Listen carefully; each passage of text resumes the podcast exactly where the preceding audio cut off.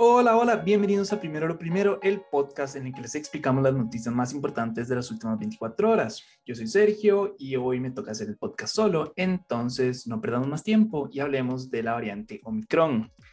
Estoy seguro que a lo largo del día y en los últimos días seguramente han escuchado sobre esta variante, pero ¿de qué se trata?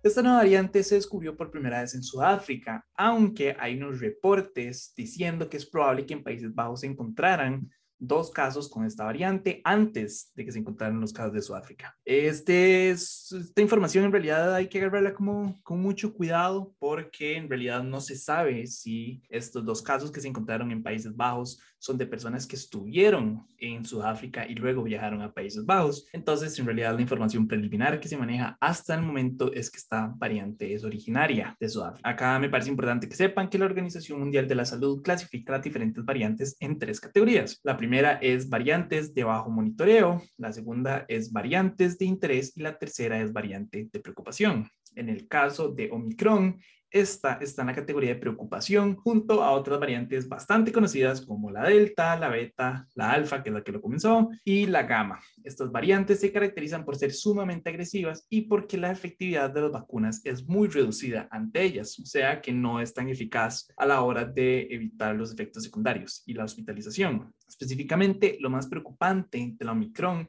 es que es la variante más mutada hasta la fecha. En total, tiene más de 50 mutaciones, que es muchísimo más eh, cantidad de mutaciones que la variante Delta, que en este momento es la variante predominante. Esta nueva variante, la Omicron, ha generado un poco, bastante pánico en la población, la verdad, al punto en que presidentes como Joe Biden han salido a pedir cautela y que no hay razón para entrar en pánico. De hecho, muchos de los fabricantes de vacunas como AstraZeneca, Pfizer, BioNTech, Moderna y Novavax han dicho que confían en la capacidad de sus vacunas para combatir esta variante. Por el otro lado, tenemos a los ministros de salud del G7 diciendo que esta variante es altamente transmisible y que requiere una acción urgente. Entonces, como se podrán ver, hay un espectro interesante. Muchísima gente diciendo que no hay que tener pánico, pero hay otro montón de expertos diciendo tengan un poquitito de pánico al menos. Si ustedes me preguntan a mí, mi opinión personal, y yo lo estoy diciendo desde mis palabras,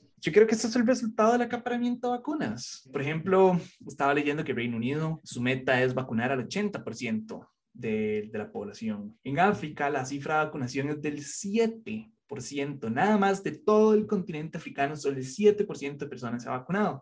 Incluso hay algunos países donde prácticamente nadie ha recibido una sola vacuna. Entonces tenemos por un lado a países como Estados Unidos o Reino Unido, Rusia o Alemania que acaparan las que desde el inicio de hecho han ido acaparando las vacunas y han pagado más para poder estar al inicio de la fila, por decirlo de alguna manera, de la producción de vacunas. Y tenemos otros países como Haití, tenemos, bueno, África en este caso, tenemos Nicaragua, inclusive Venezuela, que no han podido tener acceso o un acceso adecuado a las vacunas en realidad.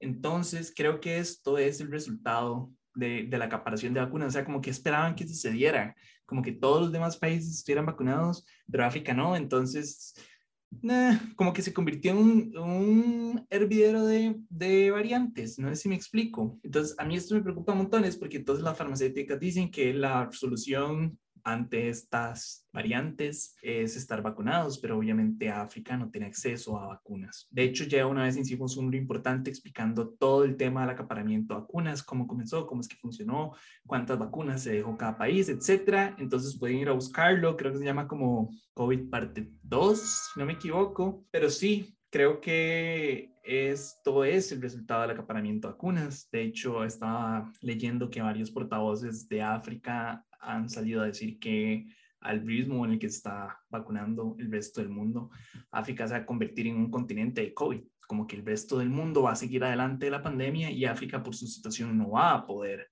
pues, seguir adelante y que ahí es donde se van a crear nuevas variantes, etcétera. Y no quiero que me interpreten, es que estoy diciendo que el, que el acaparamiento o que la vacunación sea algo malo, por el contrario, los invito a todos a vacunarse. Lo que estoy diciendo es que no se está haciendo de una manera regulada y no está de una manera equitativa. Obviamente algunos países tienen muchísimo mayor acceso económico y mayor poderío que otros, entonces se pueden asegurar sus espacios. Pero yo les pregunto, ¿de qué funciona tener al 70 o al 80% de su población vacunada si en África se van a crear nuevas variantes y estas variantes van a ser muchísimo más potentes que las vacunas que ustedes ya pusieron? Es un círculo vicioso, me explico. Como que nada funciona tener a toda la población vacunada si al final África va a seguir, o África, o Haití, o Nicaragua, o Costa Rica, no sé, el país que ustedes quieran, va a seguir produciendo nuevas variantes. Entonces, nada más los dejo con esa reflexión. Como siempre, eh, Muchísimas gracias por escuchar. Recuerden seguirnos en Instagram, en arroba no pasa nada, guion bajo IG, en Facebook, en YouTube y como siempre les decimos, conviértase en nuestros Patreons en www.patreon.com slash no pasa nada oficial. Ustedes saben que esa es la mejor manera que de ayudarnos a crecer y que podamos seguir haciendo este tipo de contenido. De nuevo, pura vida y me escucho mañana. Chao.